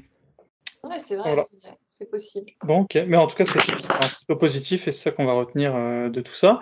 Parle-nous maintenant de ton nouvel état d'esprit, euh, la nouvelle Claire euh, émancipée de, de, de cet ancien dogme. Est-ce que tu t'es émancipé d'autres choses d'ailleurs? Est-ce que tu as utilisé ce, ce, cet outil qui est bah, le discernement pour bah, maintenant mettre à mal d'autres choses ou, ou ça a été le, le plus gros, la, la plus grosse découverte Ouais, non, de ta vie, quoi? C'est une question intéressante. Je pense que bah, l'émancipation est générale, forcément, ça, ça touche tous les aspects de ta vie. Le fait d'être un peu plus critique euh, sur ce que je mets dans ma tête et ce que je, enfin, mes croyances, forcément, ça impacte d'autres euh, aspects de ma vie. Mais pour savoir ma conception aujourd'hui de, du monde et de Dieu et tout, c'est pas encore très clair. Donc, c'est-à-dire que j'ai pas passé le cap de l'athéisme parce que justement, j'ai vécu tellement d'expériences et j'ai lu tellement et qui me font croire que c'est pas possible qu'il n'y ait pas euh, quelque chose de supérieur à l'homme. Ce que j'ai, je suis athée dans le sens où je ne crois plus au Dieu des religions, un Dieu humain, humain qui décide, tu peux lui demander des choses, il te répond. Ça, c'est vraiment fini. C'est dans le placard, j'y pense pas du tout. Mais par contre, de là à me dire à être dans un matérialisme, un nihilisme total, j'arrive pas à passer le cap. Et j'ai presque pas envie pour le moment. Je me sens pas prête à lire des livres. Je sais que tu avais conseillé un livre. Je me sentais vraiment pas prête à, creuser dans cette direction. Pour l'instant, je pense qu'on n'est pas les derniers de la chaîne, qu'il y a quelque chose d'au-dessus de nous, euh, une énergie. Donc je me considérais plus agnostique, mais pas dans le sens euh, est-ce qu'il y a un Dieu ou non, mais plutôt euh, qu'est-ce qu'on pourrait qualifier de Dieu dans notre expérience humaine, quoi. C'est vraiment qu'est-ce qu'il y a? Il y a quoi? C'est une énergie, c'est une cause, c'est l'étincelle du Big Bang. Qu'est-ce qu'il y a qui est au-dessus de nous? C'est vraiment ça ma question maintenant, et j'ai pas de réponse. Et je suis un peu perdue à ce niveau-là. Donc c'est là où j'en suis. Et tu tentes comment de, de régler cette, cette nouvelle question? Ouais, euh, ça va être, euh, c'est pas évident d'être dans cette, euh, justement, dans cette incertitude. Je le vis pas très très bien. J'essaye de me renseigner, j'essaye de- d'écouter mes intuitions. euh, C'est un mix de tout. J'ai pas de réponse. Euh, d'ailleurs, je sais pas comment toi t'es arrivé à tes conclusions. Si t'as des, est-ce que t'es passé par cet état de j'ai pas envie d'être athée, je peux, je, je suis pas prêt pour ça, je sens qu'il y a quelque chose de supérieur, ou toi ça a été tout de suite euh, Euh, switch? j'essaie de faire ce que j'ai à mon niveau, c'est j'essaie de, de connecter tous les cerveaux qui sont à ma disposition Mhm. et qui sont ceux des apostats. Je pense que on a quelque chose de plus que le reste euh, des gens, c'est que on a su faire preuve un jour de discernement euh, dans un domaine euh, qu'on pensait voilà acquis, enfin et, sûr. Tu vois. Enfin, on a vraiment un truc que, que, que- dont, dont peuvent pas se vanter même les musulmans, tu vois. Euh, donc voilà. Et euh, du coup, bah, j'essaye de trouver la réponse à, à qu'est-ce qu'on fait là, quoi, qu'est-ce qu'on fait sur Mhm. Terre. euh. Euh, alors évidemment, si tu dis euh, bah rien, enfin la réponse nihiliste, elle est satisfaisante dans le sens où en fait ensuite tu peux penser à autre chose, quoi. Ouais, Mais c'est euh, euh, et en plus et à la fin tu, tu finis toujours par revenir sur. En fait, c'est comme un, on est comme dans un cercle en fait. Mhm. Euh, et du coup, tu reviens toujours à la question de départ. Enfin, parce qu'en fait, la réponse nihiliste, elle, elle te nourrit pas en fait. Elle est, Ouais, t'as encore faim ensuite, tu vois. Tu. Donc non, bah c'est pour ça que je te pose des questions. Mhm. je, je cherche en même temps, tu vois. Et, Ouais. euh, et je pense que bah si si je cherche avec tous les apostats, on va finir par trouver des des pistes de réflexion et ne serait-ce que si cha- chaque apostat apporte sa pierre à l'édifice, on va, on est tous Ouais, connectés en fait. Et euh, tu vois, il y a rien de plus intelligent que, tu vois, on, on, on- on le conçoit en plus pour les ordinateurs, tu vois, on les, on, arrive à les relier entre eux pour faire euh, plus de puissance de calcul. Bah Mhm. nous, on est aussi des ordinateurs, hein, donc euh, si on si on se réunit et qu'on se pose la question, euh, parce que malheureusement cette question tu peux pas la poser trop autour de toi, parce que tous les gens, bah, bah, tu vois bien, tu vois bien le niveau général, quoi. ouais. Donc, ouais, c'est intéressant. Donc non, bah, continuons à creuser. non, non, mais du coup, moi, je suis pas, je suis pas, je suis pas athée, quoi. Enfin, je suis athée, je suis comme toi, quoi. Je suis pas, je suis athée par défaut dans le sens où, mais en tout cas, je, je suis, je, je suis pareil que toi. J'essaie de chercher ce qu'il y a une mm. connexion avec euh, mon, mon, cerveau. Est-ce qu'il peut se connecter à quelque chose de, de transcendant, tu vois? Mm-hmm. J'essaie de faire confiance en fait à, à mon instinct. Ouais. En fait, je me dis, on a deux cerveaux, tu vois. On a, on a le cerveau qui, a, qui est analytique. Donc mm. ça, celui-là, je peux le nourrir en lisant des livres. Donc voilà, et c'est pour ça que j'invite tout le monde à lire, beaucoup. Mm. Euh, même des romans de gare, parce que finalement, dans les romans de gare, il y a, il y a enfin bref. Ouais. Et euh, donc ça, ça, ça c'est une partie du cerveau. Et après, on a un, un cerveau qui est, euh, bah, je sais pas, l'instinct, le cerveau reptilien, on l'appelle comme on veut. Et euh, celui-là, et, bah, j'essaie de le nourrir comment? Bah, En l'écoutant, en fait. Je ferme les yeux et, et j'essaie de, mmh. de, mmh. de, me dire...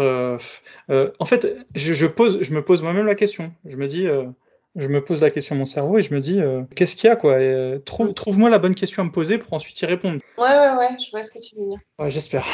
Ouais ouais non non mais oui, t'as l'impression que non, j'arrive à te suivre. Je suis un peu dans le même état d'esprit. Donc t'as pas un athéisme arrêté comme certaines personnes qui prennent l'athéisme plus comme une religion que comme ah bah c'est un truc que tu as bien compris quand tu étais musulman, c'est que fini le dogmatisme. Hein, ouais, euh, non, non, moi. Euh, d'ailleurs, j'invite tout le monde à hein, critiquer-moi. Euh, enfin, si c'est pour me dire oui, le son il était pas terrible, bah désolé, j'essaye de faire ce que je peux. Si vous avez des solutions, donnez-les-moi. Moi, je suis prêt à payer, il y a pas de souci, tu vois. J'ai pas trop meilleur que Skype et et Audacity euh, pour, euh, pour, pour, pour, le son. Donc malheureusement, mais si vous avez des solutions même payantes, moi je paye. Hein. Euh, donc ça c'est gentil. Mais sinon, si vous voilà des critiques sur des défauts que j'aurais dans mes cheminements de pensée, bah donnez, donnez-les moi quoi. je suis. Ouais, c'est comme ça qu'on avance. Voilà, exactement. Même des musulmans. Hein. Ça se trouve qu'il y a des musulmans qui pourraient nous. Tu sais, un peu comme t'as vu Matrix le dernier? Non. Le dernier?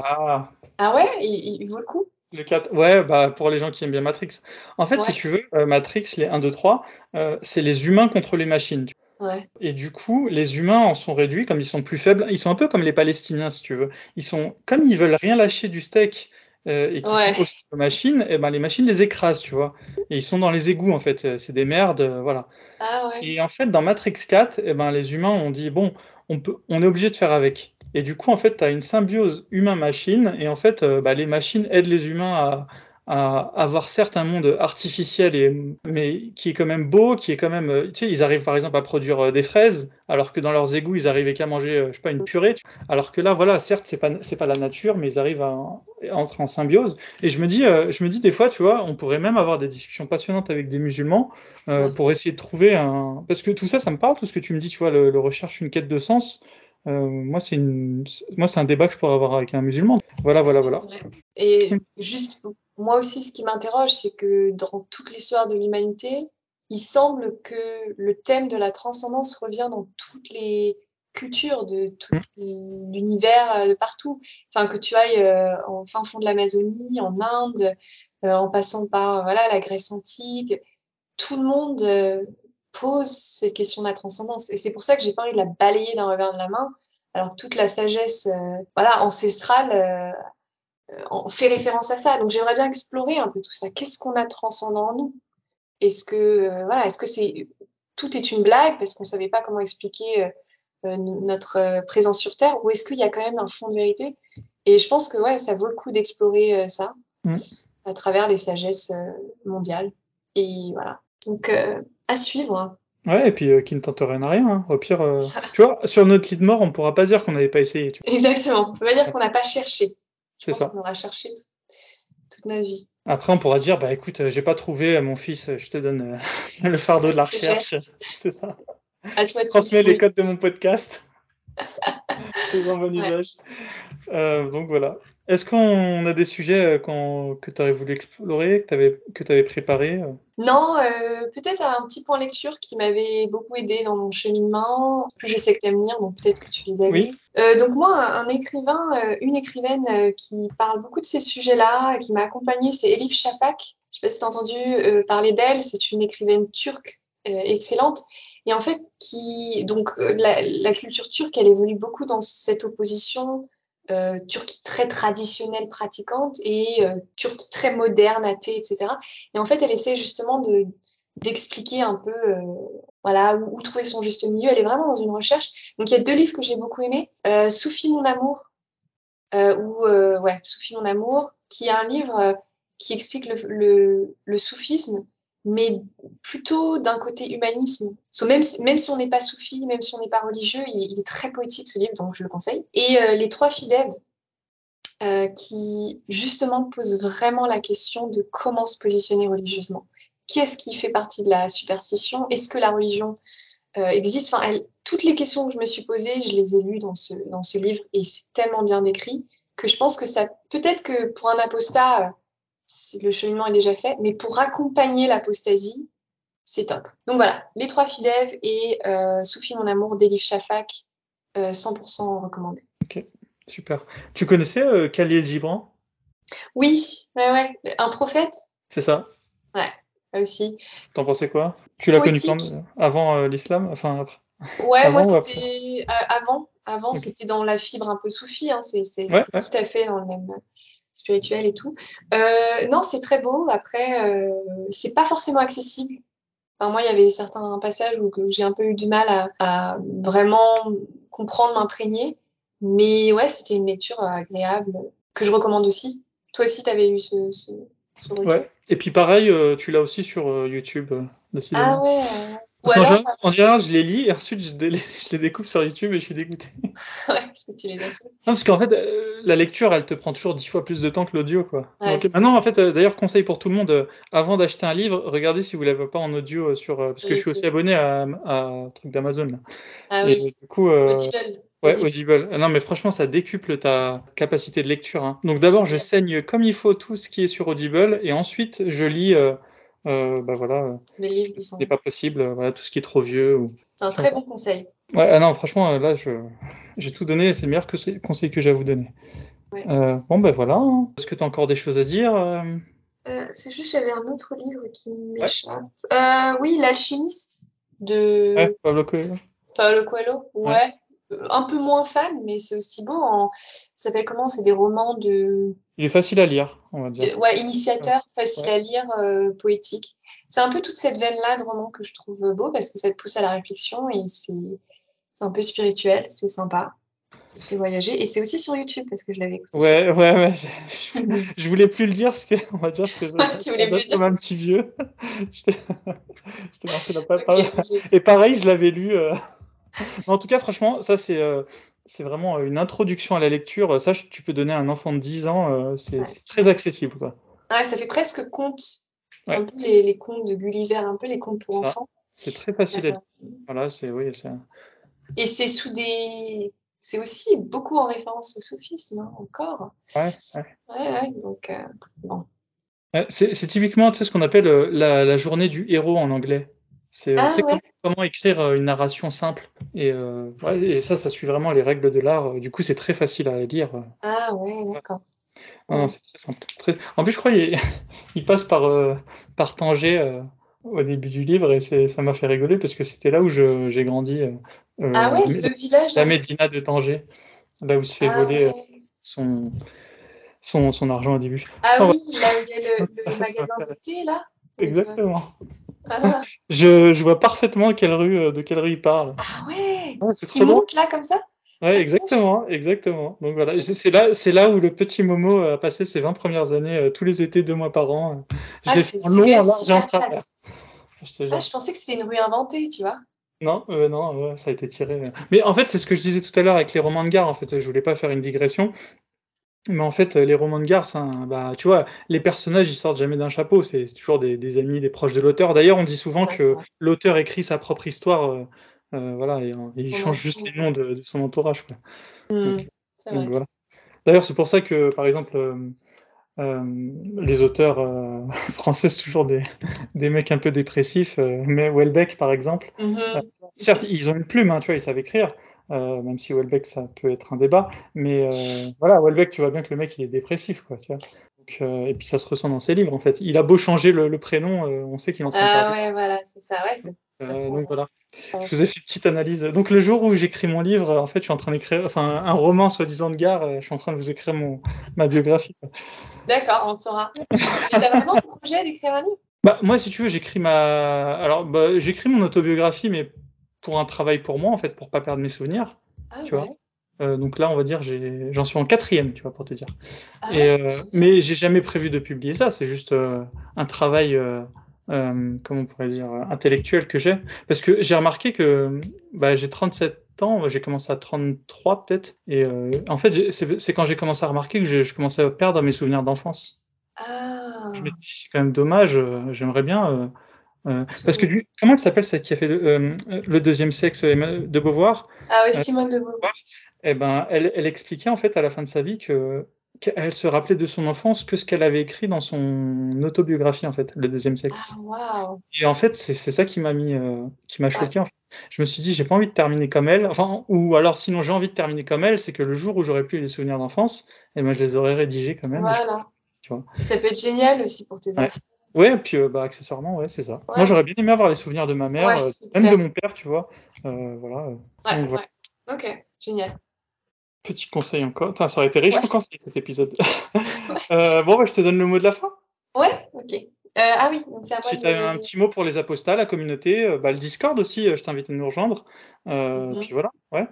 Ouais, bah pour le mot de la fin, je dirais que je vous encourage à toujours rechercher la vérité. La vérité doit être, votre boussole. Ouais, pour moi, c'est vraiment lire le Coran avec, avec le, cœur ouvert sur, sur leurs valeurs, sur ce qu'elles pensent être vrai et, ne pas avoir peur euh, de challenger tout ça. C'est ça que je dirais. Euh, moi, je pense que ça passe par le Coran. Il faut vraiment qu'elle s'approprie le livre et qu'elle soit sûre que tout ce qui est dans le Coran euh, leur parle et les élève. Si ce n'est pas le cas, euh, voilà, il faut qu'elle se pose des questions et qu'elle continue à creuser. Et euh, si vous recherchez vraiment la vérité, je pense que ultimement, euh, vous, voilà, vous arriverez vers l'apostasie. Merci Claire. Merci. Et voilà pour cet épisode. Comme d'habitude, euh, si vous écoutez l'épisode sur YouTube, je vous demanderai de vous abonner, de mettre un pouce vers le haut. C'est très important pour euh, que la chaîne puisse décoller. On a déjà un très très bon ratio commentaires, euh, likes par rapport au nombre d'abonnés.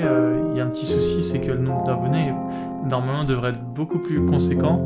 Donc je soupçonne beaucoup d'entre vous de ne pas oser euh, voilà, mettre la cloche. je sais pas pour quelle raison, peut-être que vous dites que c'est risqué, euh, ou je sais pas. Mais euh, voilà, c'est pas normal, on a, on a beaucoup trop de likes et de commentaires par rapport au nombre d'abonnés. donc voilà, je vous invite à vous abonner, ça c'était la première chose. Et sinon, bah voilà, super interview avec Claire, franchement c'est, j'ai adoré, j'ai, adoré l'interview, j'ai adoré, voilà, Claire elle nous a vraiment présenté un pan de l'islam que voilà, les soufis, on connaît, euh, on connaît, on connaît, on connaît, on connaît de nom presque, j'ai envie de dire. Et là, on a pu vraiment entrer dans le bain euh, voilà, du, soufisme, de, l'une de, ses branches. Et euh, en tout cas, j'invite Idriss Aberkan si un jour il, veut faire un débat avec moi. Moi, je suis totalement ouvert. Je sais qu'Idriss Aberkan aime beaucoup débattre, donc je me, me fais pas de soucis sur sa motivation à débattre. Voilà, maintenant, est-ce qu'il va trouver que ça vaut pas le coup, que je suis beaucoup trop petit pour lui et qu'il a finalement tout à perdre? Euh, bah, c'est le cas, il n'y a pas de souci, euh, c'est sûr que c'est le cas. Mais, euh, voilà, s'il est honnête avec lui-même, il acceptera le débat et voilà, un, je, l'invite à débattre sur le thème qu'il souhaite. Moi j'ai des thèmes en tête, hein, pour ne pas dire que j'en ai un principal, ce serait de savoir quelle est sa position sur le voile.